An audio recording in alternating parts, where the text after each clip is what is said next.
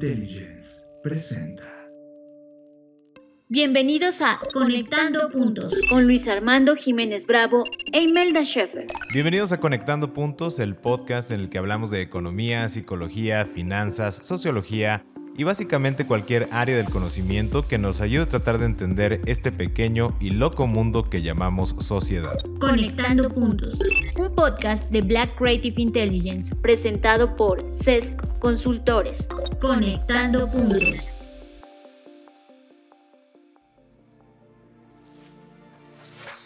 Bienvenidos a todos a esta nueva emisión de Conectando Puntos. Yo soy Imelda Schaeffer y como siempre me acompaña el genial Luis Armando Jiménez. Hola, hola queridos amigos, como siempre es un honor estar aquí compartiendo ideas y conectando puntos con todos ustedes, Imelda Schaeffer. Bueno, pues estamos en el episodio previo al número 100 de Conectando Puntos. Esto nos emociona muchísimo y bueno, antes de comenzar con las conexiones de este episodio, queremos invitarlos a que nos compartan cómo ha sido su experiencia a lo largo de estos casi 100 episodios. Y existen varias maneras para que conecten con nosotros y al final de esta emisión se las compartiremos. Pero bueno, en esta emisión de Conectando Puntos abordamos los resultados de la prueba PISA 2018 respecto de las competencias financieras y compartimos las reflexiones que nos dejó la entrevista con el rector Héctor Illescas. Queridos podescuchas, como ya dijo la genial Imelda Schaeffer, estamos muy emocionados con este episodio, donde seguimos hablando de educación pero conectando múltiples aspectos. Vamos a iniciar con los resultados de la prueba PISA 2018. Para los que no la conocen, PISA es el acrónimo de Program for International Student Assessment, el cual evalúa a estudiantes de los países miembros de la OCDE, y para los que no sepan qué es la OCDE, es la Organización para la Cooperación y el Desarrollo Económicos. La prueba se realiza a una muestra que está en un rango de edad de 15 a 18 años. Esto significa que los estudiantes evaluados en el 2018 hoy día tienen una edad entre 18 a 21 años. Los datos interesantes que nos arroja esta prueba y conectaremos más adelante son los siguientes. Menos de uno de cada 10 estudiantes evaluados pueden distinguir un hecho de una opinión, lo cual ya hemos profundizado en otros momentos y es realmente sorprendente pero también esperamos que sea una puerta hacia la empatía y poder dialogar mejor con estas generaciones en lugar de desesperarnos o criticar el uso de las redes sociales, pues sí abocarnos a educar en este sentido. A nivel de competencia financiera, de los seis niveles marcados por PISA, el promedio de los países se ubicaron en el nivel de competencia 1 y 2 mientras que los países mejor evaluados, que fueron Finlandia, Estonia y Canadá, se ubicaron en el nivel 5 de competencia financiera, lo cual también es hiper sorprendente y ahora entendemos por qué en Estonia están tan avanzados en temas de cripto, en Finlandia tienen un mayor nivel de competitividad y muchas otras cosas más que en otros episodios reconectaremos. En esta prueba, dentro del contenido evaluador resalta que no hay un gran uso de los servicios financieros, los estudiantes evaluados no distinguen una factura de un estado de cuenta y de una corrida financiera, ni tampoco extraen la información necesaria para la toma de decisiones a nivel de finanzas personales. A su vez, un dato revelador es que países como, atención aquí amigos, Grecia, México y Polonia, los estudiantes mencionan que la inteligencia es un aspecto de sus personas que no pueden cambiar. Esta fuerte declaración de hecho preocupó a los evaluadores ya que es una señal de que en el largo plazo en estos países pondrán menos esfuerzo e inversión en su educación y desarrollo de habilidades. Así que si tienen sobrinos, primos, hijos en este rango de edad, ya hablaremos un poquito más adelante de este punto, pero sin lugar a dudas hay que motivar a que se sigan capacitando porque sí es algo preocupante en general. Y insisto, no solo para México, Grecia, Polonia y veamos en cuántos otros países más. Una declaración muy importante en la prueba PISA es que para la OCDE la competencia financiera ya es considerada una habilidad fundamental para la vida, lo cual nos parece muy atinado y como saben estamos en una misión por contribuir a este punto, por lo cual uno de nuestros pasos ha sido escribir y difundir el Sherpa de las finanzas. Sí, lo sé, hice un comercial ahorita. Como último dato interesante está el hecho de que los países típicamente están integrando la educación financiera como una materia transversal y no como parte de la currícula. Parece ser que ese meme que ha rondado de cosas que me hubiera gustado que me enseñaran en la primaria, todavía faltará un largo camino por recorrer, pero tú que nos estás escuchando puedes ir poniendo tu granito de arena en hacer visibles estas situaciones donde quiera que estés y sumarte a nuestra misión. Y todos estos puntos, queridos amigos escuchas, nos llevan a las reflexiones producto de la entrevista con el rector Héctor Illescas, la cual se transmitió en nuestro episodio pasado. Si no la han escuchado, los invitamos a que vayan a ese episodio, le den clic y disfruten tanto como nosotros el contenido de esa entrevista. Ahora, yéndonos hacia adelante este momento del tiempo para todos los que ya lo escucharon o si tú ya lo escuchaste, entonces vamos a hablar de estas reflexiones que nos detonaron. Bueno, entre todo lo que nos movió, porque fueron muchos puntos, pero vamos a ser concretos en los temas que buscamos resaltar. Como siempre los invitamos a que todo lo que ustedes conecten y que no estemos abordando ahora, pues no lo mencionen, no lo compartan y nos manden audio, texto y demás. Pero bueno. Algo muy importante, el modelo educativo sin lugar a dudas debe evolucionar. Sí, sí, ya lo sé, es algo que se ha dicho miles de veces durante toda la historia, desde que existe la educación moderna. El modelo educativo no está adecuado al momento presente y tal y tal. Pero creo que hoy día es particularmente importante el resaltar la acentuación en el uso de la tecnología, pero sobre todo en la creatividad y la innovación, ya que el hecho de que estructuremos un modelo educativo, que si bien es para fomentar el desarrollo de ciertas habilidades, si no estamos permitiendo o induciendo en todos los estudiantes el que ellos mismos creen estas nuevas habilidades, o que imaginen formas diferentes de hacer las cosas, que se atrevan a innovar, a experimentar, por mucho que estemos actualizando la currícula, posiblemente no veremos mayores avances. Otra de las reflexiones que tuvimos y que estamos conectando es que definitivamente el pensamiento crítico se ha vuelto fundamental para la toma de decisiones. Esta idea eh, del pensamiento moderno, ¿no? Eh, positivista, de no, pues mira, todo está en fórmulas, todo son eh, recetitas que tenemos que seguir y demás. Esa herencia que nos dejó el siglo pasado, pues ya vemos que ya es insuficiente. O sea, sí hay que sumarle a ese pensamiento positivista el pensamiento crítico, que también tiene mucho que ver con la filosofía, tiene mucho que ver con la persona, las emociones y demás.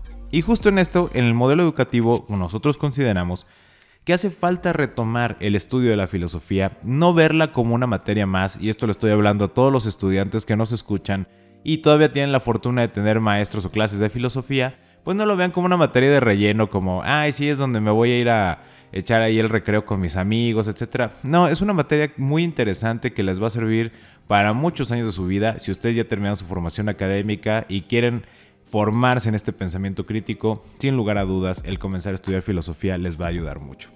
Ya que hay que verla como un elemento que naturalmente nos detona la creatividad y esto nos va a permitir posteriormente comprender los hechos y fundamentar las opiniones. Porque como habíamos dicho, pues si no distinguimos hecho de opinión, pues un primer paso muy interesante es adecuarnos y abocarnos al pensamiento filosófico.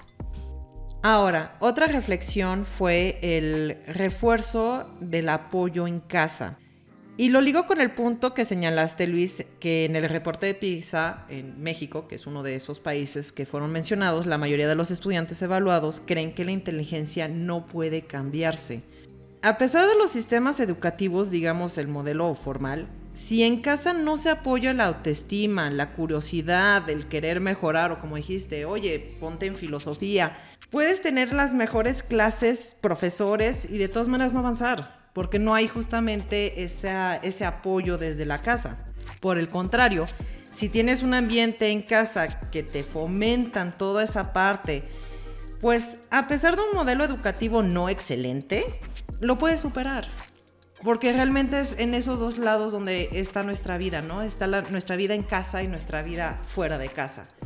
Entonces con todo esto me surgió la pregunta de cómo estamos gestionando todo desde el hogar que impactará o se verá reflejado en la educación. ¿Qué está pasando?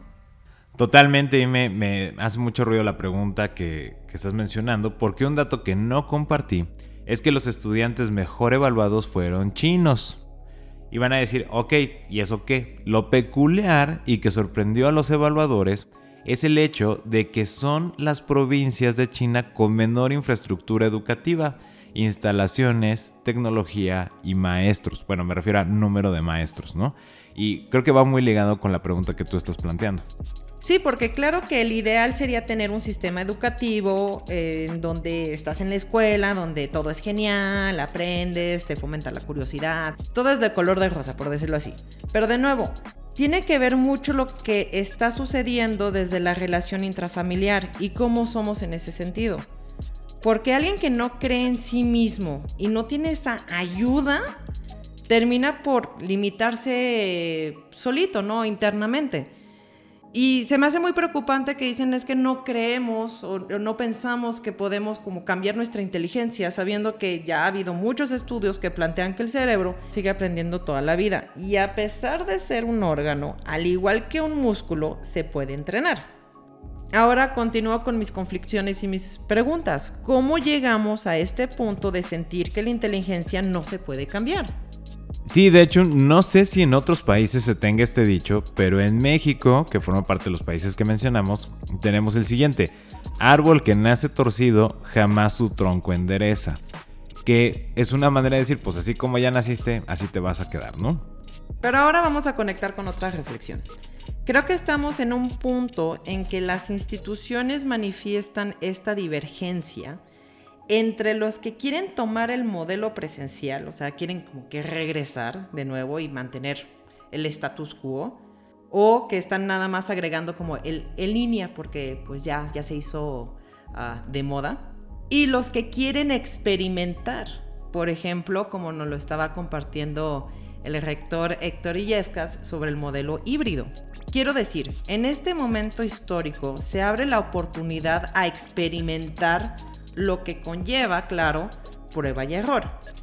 Y las escuelas que opten por este modelo experimental posiblemente descubran o desarrollen otras formas de hacer la educación. Podría ser la utilización de hologramas o, otra forma que ahorita no, no me lo puedo imaginar, pero justamente es cuando van a hacer estos experimentos y van a crear otras visiones y otras formas y otras herramientas. Sí, tal cual como lo, lo estás mencionando, Imelda, porque también en la entrevista que teníamos con él nos mencionaba el rector que una de las ideas que él ha traído es como, oye, ¿te imaginas, por ejemplo, en un consultorio dental o en un restaurante para los estudiantes de odontología, de gastronomía, que hicieran las prácticas en el negocio, pero no solo verlo como, ah, te toca este cursito, estas horas de prácticas en un, este, en un negocio real y pues ya, ¿no? Sino que de hecho su carrera la fueran viviendo haciendo la práctica dentro del negocio. Y como mencionas, pues es este experimentar el que te va a llevar a hacer una nueva forma, ¿no? Como el tema de, no sé, regresar a los oficios o algo así. Nuevas formas, como ampliando esa visión de cómo podemos enseñar y fomentar estas habilidades que cada vez más son necesarias en el momento histórico que estamos viviendo, como ya lo decías.